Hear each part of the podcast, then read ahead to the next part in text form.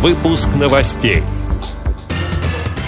Российская государственная библиотека для слепых подготовила виртуальную книжную выставку к 95-летию Общества слепых. Челябинская спецбиблиотека разработала проекты дистанционного формата для любителей чтения и не только. Федеральная антимонопольная служба ведет мониторинг торговых сетей и продуктовых магазинов. Международный журнал о спорте опубликовал статью о жизни незрячего бразильского мальчика и его приемной мамы. Далее об этом подробнее в студии Анастасия Худякова. Здравствуйте.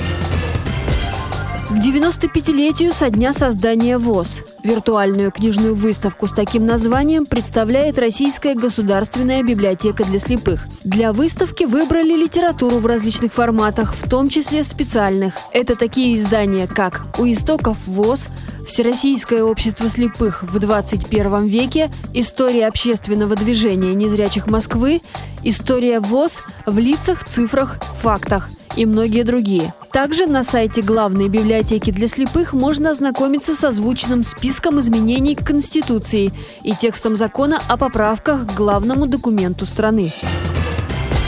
Челябинская спецбиблиотека предлагает несколько дистанционных проектов. Один из них называется «Читаем дома», где сотрудники рассказывают о прочитанных ими книгах и делятся с читателями своими профессиональными суждениями. Среди новых проектов Интервью на карантине. Первая беседа сделана магнитогорским филиалом с призером чемпионата «Обилимпикс» Александром Рожковым. Также начался масштабный проект «Бессмертный полк читателей Челябинской библиотеки для слепых». Сотрудники учреждения расскажут о ветеранах Великой Отечественной, военно ослепших, читателях спецбиблиотеки. Сведения о них начинали собирать давно. В 2010-м по результатам работы даже издали сборник очерков «Истории героев».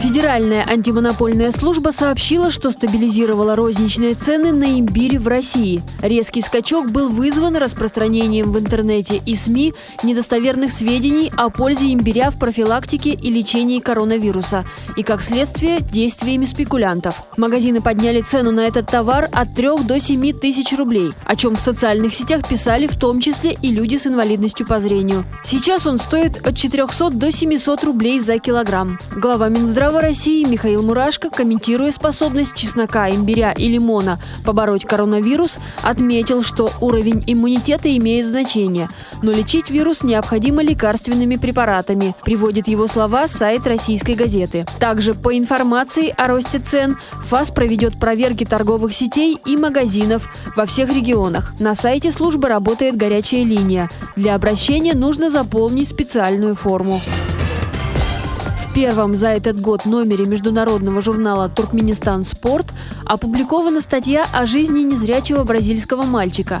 Футбольный мир ему открыла приемная мама Сильвия, ставшая для ребенка постоянным комментатором игр чемпионата Бразилии по футболу, сообщает сайт Туркменпортал. Женщину назвали победительницей в номинации «Лучшему болельщику года» FIFA The Best. Этот журнал о спорте издается на туркменском, английском и русском языках. В номере также опубликован рейтинг 10 самых популярных видов спорта на планете, составленный по материалам зарубежных изданий. О том, какие витамины полезны и как их принимать, сообщает статья «Режим питания волейболистов». А материал о четвертых Олимпийских играх, проведенных в Лондоне в 1908 году, рассказывает о рождении известной фразы «Главное не победа, а участие».